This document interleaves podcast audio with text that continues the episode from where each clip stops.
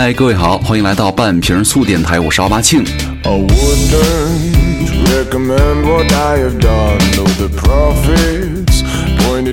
那今天要跟各位来聊一聊这个健身房的那些恐怖故事哈。那还是要再跟大家说一下，就是又是一期拖了很久的节目，那才更，因为过了一个假期嘛。第一就是，第二就是我出去玩了，去那个重庆跟成都啊。第三吃了很多火锅，这个火锅感觉真的对于我这种很不能吃辣的北方佬来说，真的不太友好。因为虽然已经过去很多天了，但是我现在依然是满嘴的溃疡，真的。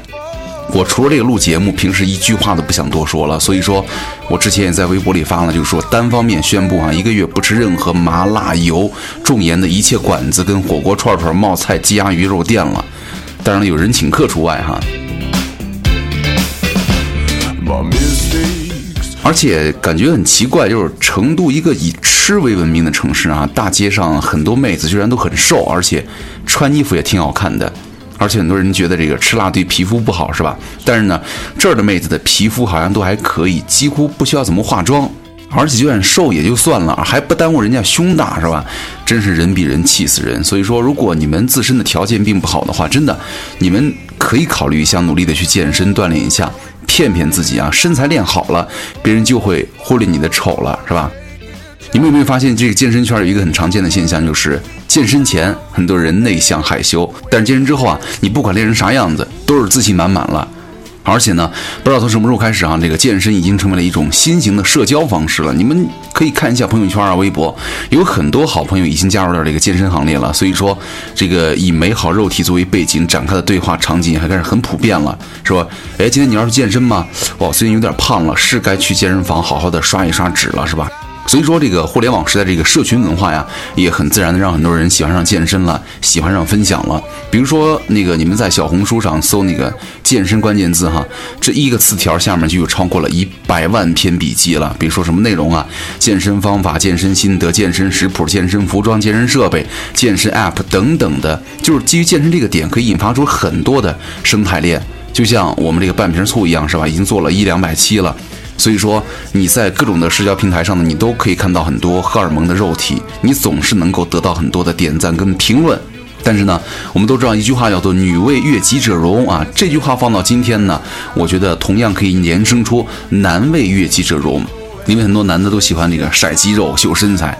而且达尔文有一个进化论嘛，物竞天择，阳光健康的健身型男或者是苗条匀称的开朗女孩，一定是会在外表上占据很多优势的。所以说，最近也听到很多这个女生在抱怨，哎呀，我怎么就是减不下来肥啊？就是就怎么回事啊？其实很多时候，你们对于教练的态度的充分，其实很多时候你们对于教练的态度啊，就会说明了，当一个女人不想见到一个男人的时候，是有多么的丧心病狂。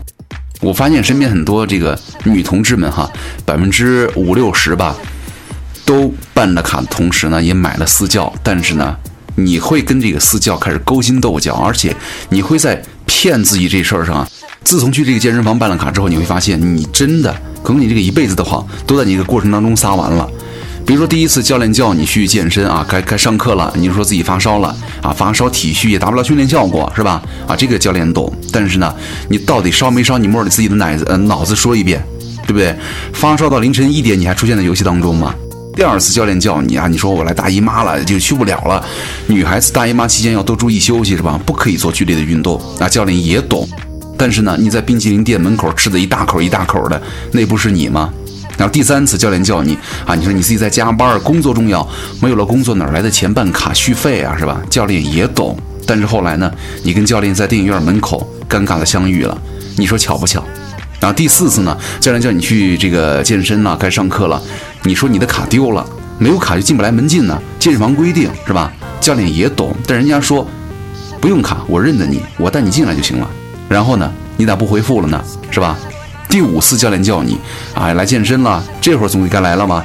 你又跟自己说啊，我这个来大姨妈了，姨妈期间要多注意休息，不可以剧烈运动。教练懂，哎，但是你这个月好像都来了好几次大姨妈了，是吧？但是第七次教练叫了你，让你你说你朋友结婚，闺蜜就是天，闺蜜就是地，你们女孩子之间的这个友情啊最脆弱了，结婚不去那肯定是不行的。是吧？一不小心就破碎了。所以说婚礼必须要出席，教练也懂。但是后来你让你身边的朋友可能都结了一次婚，而且又已经有八个朋友二婚了，这样的谎真的好撒吗？所以说，我觉得这些借口还都是比较常规的哈。那下面这些才叫做为了逃避健身，一个人能够说出什么鬼话来，说出什么恐怖故事来哈。这些故事其实也叫谎话，也叫恐怖的故事，是吧？教练问你为什么不来锻炼呢？你就说，呃，有人来征兵，我就要去新疆当兵了。教练问你为什么这么长时间不去健身房呢？你又说我在山区支教呢。上两节课再也不去了，教练就催你来健身了。你又说我不在学校，我怀孕了，退学了，我的孩子不允许我锻炼。所以说，在很多这个教练眼中啊，很多人一年三百六十六天都在外面旅游，都有事儿，就是没时间去健身。然后还有一个更经典的，我看了一那个评论，就说他其实自己还没有结婚，然后每次教练一催他，他就开始哭。他说：“不行啊，教练，我得回家带孩子呀，还有他爹一点都不管的，全靠我，我没时间呢。”所以说这个谎撒到现在，至今教练还觉得他有一段不幸的婚姻。所以说，我觉得，以其实有一个调查是说，百分之六十七的健身卡都被浪费了。可能很多这个喜欢撸铁的这个朋友们很少会抛弃自己的健身卡，但是呢，对于很多这个意志不坚定的人来说呢，半途而废这事情就经常发生了。就是哪怕这个整体的健身风气很盛行的国外，也有数据显示健身卡的弃之率高达了百分之六十七。那你们有没有想过，为什么坚持去健身房就那么难呢？怎么才能够避免住这样的肉还在钱没了的悲剧继续发生呢？所以说，咱们今天跟大家再稍微的聊一聊那些号称能够帮助你坚持健身的方法。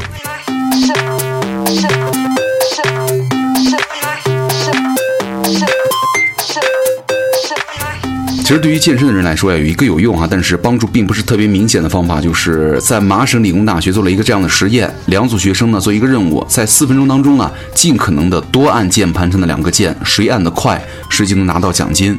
但是呢，两个组的奖励金额差距有点大哈，一个是三百美元，一组是三十美元，结果就是奖励三百美元那一组呢表现要好一些。那具体有多好呢？数据显示啊，他们要比奖励三十美元的一组呢好上百分之九十五。这个就很有意思了，对吧？金钱的魅力可能不比这个翘臀大胸差。研究人员又做了另外一个类似的实验，就是要求两组学生啊去解那些比较复杂的数学题，然后奖励设置呢跟之前相同。但这次就发现了高奖金组的解题速度啊要比低奖金组慢了百分之三十二。这个结果说明了什么呢？就是当我们做一些并不容易完成的事情的时候啊，你们是很容易被那些所谓的奖励分散了注意力的。毕竟白花花的银子放在那儿，你只要完成手头的工作就可以得到。但是啊，偏偏这工作太难了，很可能会让你到手的鸭子飞了，而且有一种患得患失的心理在其中，难免压力也很大，对吧？所以说，说回来哈，兴趣跟奖励都可以作为我们坚持的动力，但是它和奖励的区别又挺大的。其实这是一个有用的方法，就是如果你们想把某种事情长期坚持下去的话，那就把它发展成你的兴趣，是吧？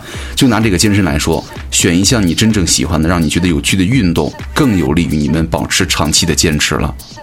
而且，这研究者对于两组的实验者的大脑呢，进行了一个功能性的一个分析，哈，发现了为了好玩而完成挑战和为了奖励而完成挑战的两种人呢，大脑的活跃程度几乎是相同的。但是如果第一次有奖励，第二次没有奖励的话，同一个人的大脑的活动就会活跃度降低了。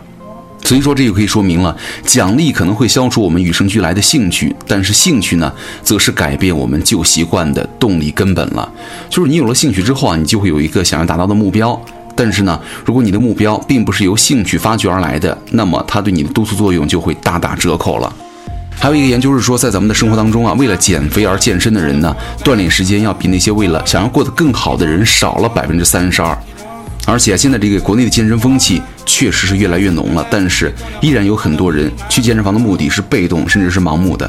所以说，这也是为什么那么多健身卡被浪费的原因了。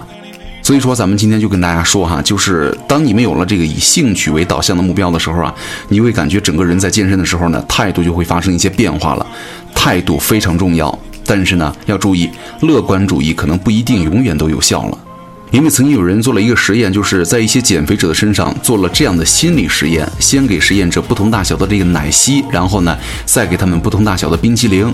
最后他们发现，那些喝过了大杯奶昔的减肥者呢，一般都选择吃了更多的冰激凌，因为那些喝了大杯奶昔的人会这样想：说管他的，反正我已经这样了，是吧？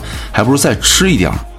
所以说，类似于这种的什么，反正你已经怎么样了，那么怎怎怎怎怎么地了，是吧？这种心理啊，中国人一般把它叫做破罐子破摔，是很多人功亏一篑的终极原因了。所以说，咱们一直说到这儿，虽然没有扯到什么干货哈，但是还是希望各位能够坚持住，因为就是我开头说的，你们的身材好了，别人真的是可以注意到你们的身材，而忽略掉你们的丑。当然了，如果你们还有几分姿色的话，那就更好了，是吧？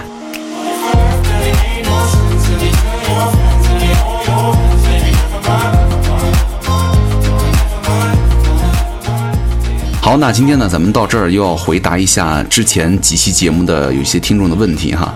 然后有一个叫 ella 唐嘛，一二一二，他说为什么你现在这个录音感觉有回声啊？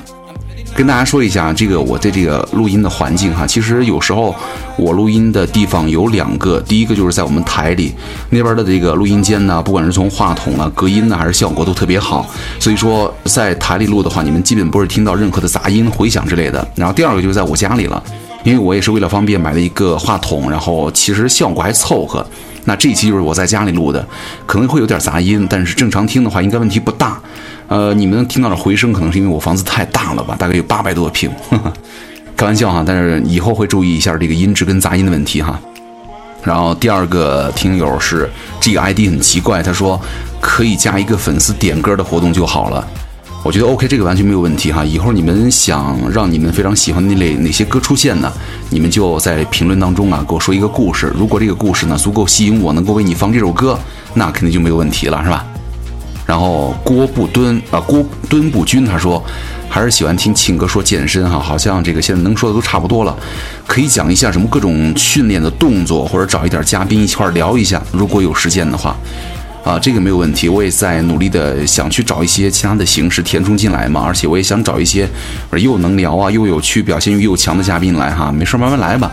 我觉得以后会有更大的大咖来做客我们的节目哈。然后最后一个问题哈，重庆没有森林只有火锅，他说，呃，这个职业性价比那题主题还是挺有意思的，然后呢，希望出一期这个设计师的节目。呃，职业性价比这个系列呢，有很多朋友给我推荐过几次这个设计师这个行业哈。的确，我身边也有很多这个设计师的朋友，其实能说的还是蛮多的哈，但是还是没有能够找到很多合适的好听的资料，所以说暂时是列入计划的，但是以后肯定会有。因为做一期节目呢，要找一些有趣好玩的稿子，真的并不太容易哈，而且做到现在来说，要根据你们的口味跟热点，还要找音乐来电乐是吧？还有等等等等，其实这个。录音加制作非常简单，难的是好的内容，是吧？好的、好看的封面和好听的歌，但是我会努力去找的啊。那如果各位有什么意见，也可以去我的微博去反映，找到奥巴庆就 OK 了。那咱们这期节目就是这样了，各位好身材的丑八怪，咱们下期见。哼，不愿意当丑八怪，你想多了，拜拜。清晨的阳光慢慢温暖洒在我身上。想起了我们还有许多的梦在路上，